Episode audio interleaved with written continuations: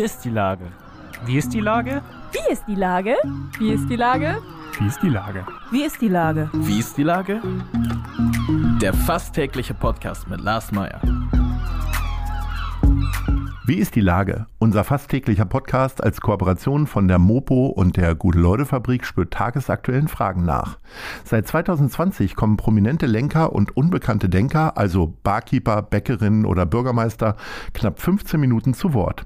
Die Auswahl ist rein subjektiv, aber immer spannend und überraschend. Mein Name ist Lars Meyer und ich rufe fast täglich gute Leute aus Hamburg an. Unser Partner, der das diese Woche möglich macht, ist Überquell. Überquell steht für ehrliche, handgemachte Biere und ein ausgelassenes, buntes Miteinander. Der Hafen und St. Pauli sind das Zuhause der kleinen Craft-Brauerei. Das war Werbung. Herzlichen Dank. Heute befrage ich die Talkkönigin vom Norddeutschen Rundfunk, Bettina Tietjen. Ahoi, Bettina. Ahoi Lars, Talkkönigin. Ja, was denn sonst? Liebe Bettina, bist du eigentlich eine Frau der Vorsätze und hast du jetzt im Februar schon wieder alles über Bord geworfen oder wie sieht so deine Planung Anfang des Jahres aus? Naja, also ich, ich weiß ja, dass ich dazu neige, Vorsätze über Bord zu werfen. Deswegen nehme ich mir nie groß was vor. Ich habe aber gelesen, man soll überhaupt nicht so äh, daran gehen, so negativ, dass man sagt, ich höre da und damit auf, sondern man soll sagen, ich fange da und damit an. Das hat dann was Positiveres. Also zum Beispiel sagt man, ich esse mehr Salat. Ne? Nicht, ich ja. esse weniger Schnitzel, sondern ich esse mehr Salat. Oder ich, ja. äh, ich habe zum Beispiel angefangen zu rudern. Also das hatte ich, habe ich die ganze Zeit schon Ach, vorgenommen. Echt? Und wir haben uns, also nicht in echt, ne? Wir haben so ein, so ein Gerät uns Ach gekauft. so, so ein, ich dachte, du machst das jetzt, weil der Kanzler das ja auch macht, der ehemalige Bürgermeister. Der ist ja auch am Rudern, Olaf. Ja, Scholl. ich weiß, ich weiß. Nee, nee, also das ist jetzt dahin, ich gehe ja schon joggen, das reicht mir an Outdoor-Aktivitäten. Aber wir haben uns so ein Rudergerät zugelegt, weil ich äh, ehrlich gesagt von Jörg Pilawa gehört habe, weil der hat ja so eine Topfigur. Und habe ich irgendwann mal gesagt, Jörg, wie machst du das eigentlich? Und hat er gesagt, er rudert jeden Tag. Und äh, das habe ich mir jetzt auch vorgenommen und habe dann äh, es ein bisschen übertrieben und da hatte ich gleich äh, Schultergelenkschmerzen. und jetzt mache ich aber, fange ich mal vorsichtig, so eine Viertelstunde pro Tag. Aber das habe ich bis jetzt durchgehalten. Ich werde gerade in der Werbung verfolgt, äh, tatsächlich von einem äh, äh, günstigen Discounter mit vier Buchstaben. Das können jetzt viele sein.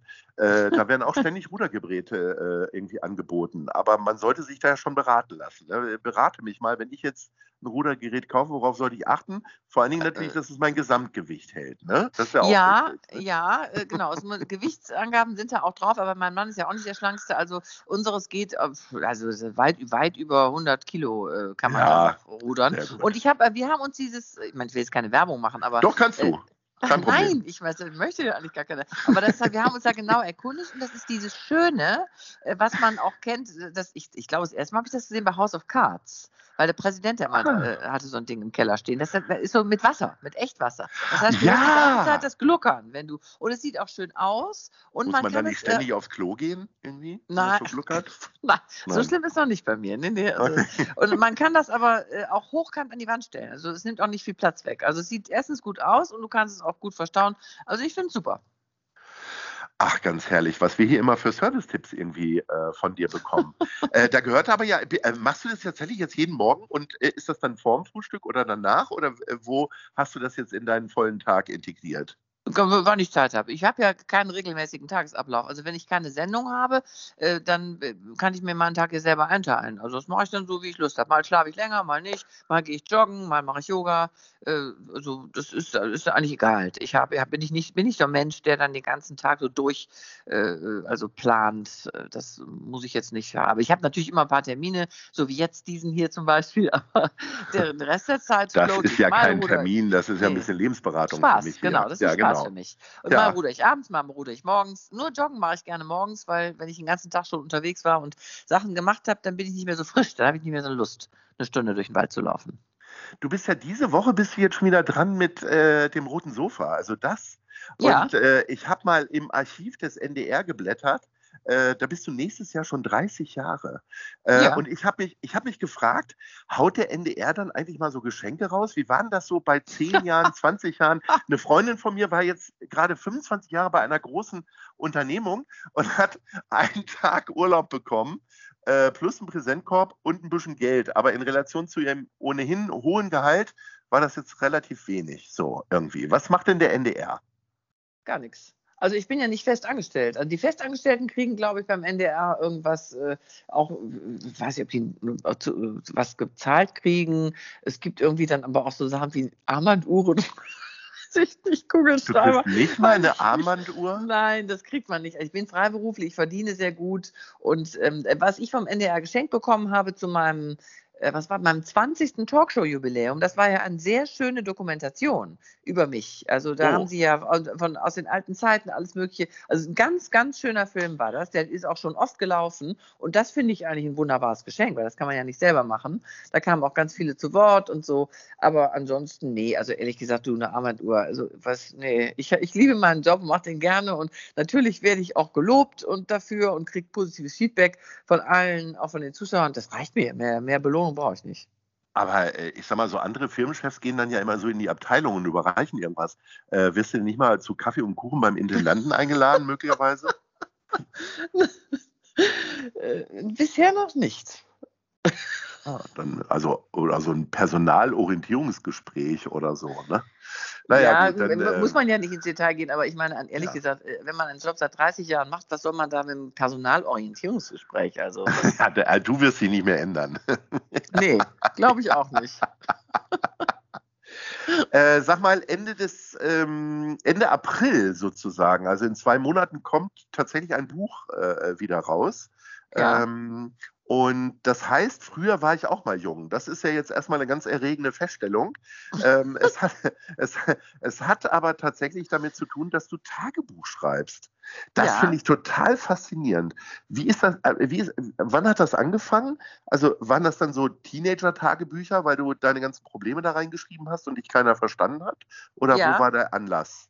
Also pass auf, der Titel erstmal ist ja natürlich ein bisschen ironisch gemeint. Ne? Also, ich, ich hoffe, man versteht ja Ironie schwer, es. aber ich ja. hoffe, dass man das doch äh, versteht, ne, wie ich das meine. Ja. Und äh, die Tagebücher sind äh, begrenzt auf den Zeitraum zwischen 1974 und 91. Also als ich 14 war, also gerade knapp 14, habe ich angefangen und habe aufgehört, als ich 31 war, als ich meinen Mann kennengelernt habe. Das ist so, das ist die Zeitspanne, aus der die Tagebücher sind. Das heißt, das ist eine, ähm, eine spannende Zeit. Teenagerzeit fängt es an, dann eben äh, Schulabschluss, dann äh, große weite Welt, erstmal ins Ausland, Studium, dann also alles, was man so erlebt, ne? Erste Liebe, zweite Liebe, dritte Liebe und so. Was, und, so ähm, viel? Also ich habe viel, ich habe ich hab am Anfang sehr detailliert geschrieben und ich habe diese Tagebücher, das sind so neun Stück, die bestanden dann immer irgendwo und dann irgendwann wusste ich gar nicht mehr, wo sie sind und habe dann aber, äh, irgendwie kam mir so die Idee, ich möchte gerne mal wissen, was da eigentlich drin steht. Ich habe, man hat früher mal ab und zu mal zurückgeblättert, aber ich hatte die sehr, sehr lange nicht mehr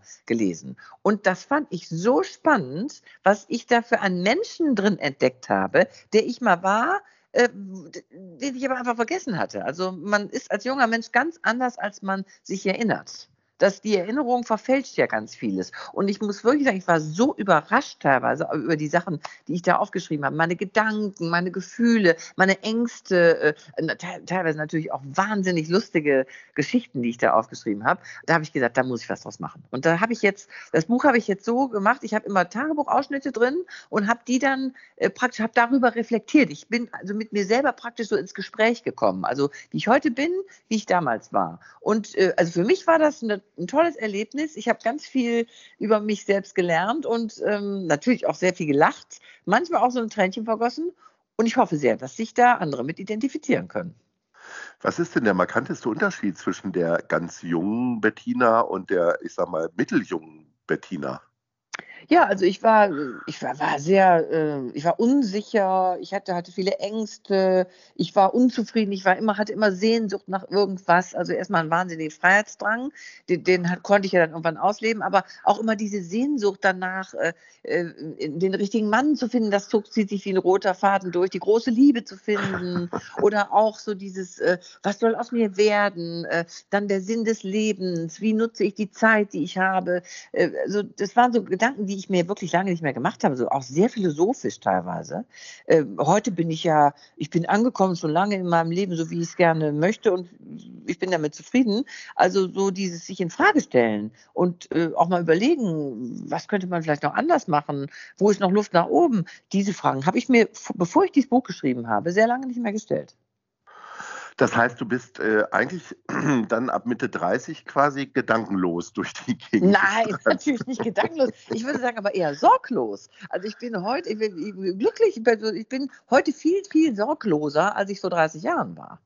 So, ne? Ich bin, so bin, alles ist gut, äh, freue mich des Lebens, habt äh, tolle Kinder, tollen Mann, tollen Job, gute Freunde, so, ne? Und, und nach all dem habe ich mich früher immer gesehen und konnte mir gar nicht vorstellen, wie das ist, wenn, wenn man das dann mal hat. So. Und, und das Ende des Tagebuchs war dann der Anfang deines, äh, deiner Ehe bzw. deiner Beziehung, weil, weil, du jetzt quasi äh, dann mit deinem Mann alles besprichst, sozusagen. So ungefähr, ja. Ich hatte auch gar keine Zeit mehr zum Tagebuch schreiben. Ich habe ja immer nur dann geschrieben oder oft dann geschrieben, wenn es mir nicht so gut ging, wie die meisten Menschen das, glaube ich, machen. Ah, es ich war ja also eher ein Krisenbuch als ein Tagebuch. Du hast also kein Wetter aufgeschrieben. Meine Mutter hat das eine ganze Zeit lang gemacht, dass sie so Wetter und was es zu essen gab und so weiter. Ach so, nee. Das war, glaube ich, aber nicht. eher so aus Langeweile irgendwie.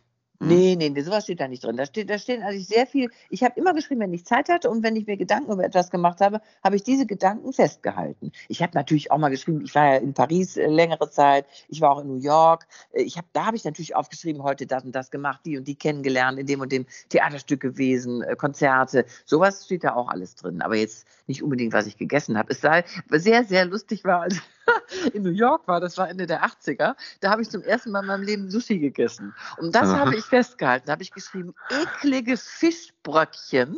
Äh, das fand ich überhaupt nicht, war überhaupt nicht mein Ding. Die neueste angesagte Speise habe ich geschrieben, eklige rohe Fischbröckchen. Heute mag ich das sehr gern. Also, so. Welchen Tipp würde die ältere Bettina denn der Jüngeren jetzt im Nachhinein geben? Sei ein oh, bisschen oh, sorgloser, sagen, oder? Ich würde sagen, entspann dich mal, entspann dich mal. Also lass einfach das Leben auf dich zukommen. Es wird schon alles irgendwie äh, gelingen. Ähm, du bist nicht doof, du siehst gut aus, äh, du kannst was. Ähm, also, äh, also sei doch einfach mal, lass das Leben auf dich zukommen. Das würde ich sagen. Es hat ja auch gut geklappt, aber zwischenzeitlich habe ich mir sehr große Sorgen darüber gemacht, dass es nicht äh, gut gehen könnte, alles, was auf mich zukommt. Und hast du das ähm, bei deinen Kindern ähnliche Fragestellungen festgestellt, so im äh, Mutter-Tochter-Gespräch oder so? Ja, ich, ich habe, ähm, also mein Sohn ist sowieso eher so der äh, ein entspannterer Typ, der macht sich ja. gar nicht so viele äh, Gedanken und Sorgen. Der lebt auch so einfach so in den Tag und das klappt auch alles gut. Äh, meine Tochter macht sich viel mehr Gedanken und mit der habe ich sehr viel äh, darüber gesprochen. Also genau das habe ich ihr immer gesagt. Ich habe mach dich doch nicht verrückt schon zu, zur Schulzeit und auch dann Examen und, und äh, Klausuren. Ich habe mal gesagt, sag, sei, sei, doch, sei doch entspannt. Du du kannst das doch alles. Und, dann habe ich aber immer gesagt, ich war ganz anders. Ich war, ich war ganz anders. Also bei mir war es also überhaupt kein Problem. Ich habe das alles immer ganz locker gemacht. Und dann lese ich diese Tagebücher und fall vom Glauben ab und denke, das gibt's doch nicht. Habe ich natürlich sofort meinen Kindern erzählt und gezeigt, dass ich eben ganz anders war, überhaupt nicht so entspannt, wie ich das erinnere. Bisschen peinlich jetzt so, ne, wie du da stehst vor der Tochter. Aber gut. Nee, das ähm, war doch äh, sogar Ich bin gut, sehr gespannt. Ich, ne? Ja, ja, also, klar, ja. natürlich. Das Eingeständnis ist natürlich super. Bin sehr gespannt darauf, was du so preisgibst. Äh, ich werde mir das natürlich holen. Ähm, jetzt kommen wir noch zu unserer Top 3. Und ich habe gedacht, jetzt lungerst du ja eigentlich den ganzen Tag im Fernsehstudio rum. Und ich weiß ja aus eigener Erfahrung, ähm, dass da wirklich so alles auf einen wartet, vor allen Dingen an Süßigkeiten und so, an Snacks. Was sind denn für dich so die liebsten Talkshow-Snacks? Also was sollte auf jeden Fall auf dem Buffet oder so zwischendurch irgendwie auf dich warten, damit du zur Höchstform aufläufst? Was ist denn Platz 3? Also meinst du jetzt in der Sendung oder vor der ja, Sendung? In, ja, vor der Sendung. Vor der, in der, wie auch immer. Okay, kann ich genau sagen. Vor der Sendung esse ich immer so kleine äh, Schwarzbrothäppchen mit Ei und Lachs das mag ich sehr gerne. Das ist nicht zu viel. Da hat man ein bisschen was gegessen und ist aber nicht so, äh, hat nicht so ein Völlegefühl. Esse ich so zwei, drei so kleine Schnittchen, so, so Schnittchen. Ne? Ja, äh, okay. äh, in der Sendung esse ich äh, fast gar nichts, weil ich hasse es, was zwischen den Zähnen hängen zu haben. Also äh, Petersilienbrot wäre auch toll. Irgend, ja. Aber irgendwann halte ich es nicht mehr aus. Wir haben nämlich immer so einen kleinen Teller da stehen und irgendwann halte ich es immer nicht mehr aus und dann esse ich ein paar Käsewürfelchen und ein paar Oliven. Das äh, ja. äh, verdrücke ich dann so zwischendurch. Aha. Und nach der Sendung gibt es bei uns ja immer Sushi. Äh, und das oh. finde ich natürlich sehr schön so. Als, mittlerweile. Nicht, mittlerweile, ja. Das ist äh, noch nicht, gibt es noch nicht so lang, aber früher gab es immer nur eine, eine Knackwurst und jetzt gibt es aber, äh, die kannst du wählen zwischen Knackwurst und Sushi. Und dann nehme ich natürlich immer Sushi. Die okay, ekligen also Fischbröckchen. Unser Fazit ist, der NDR spart bei den freien Mitarbeiterinnen an äh, Belobigungsuhren, aber haut es richtig jetzt raus. Es gibt nicht mehr nur Knackwurst, sondern jetzt auch Sushi. Liebe Tina, es war wieder ein großes äh, Erlebnis und äh, es hat sehr viel Spaß gemacht.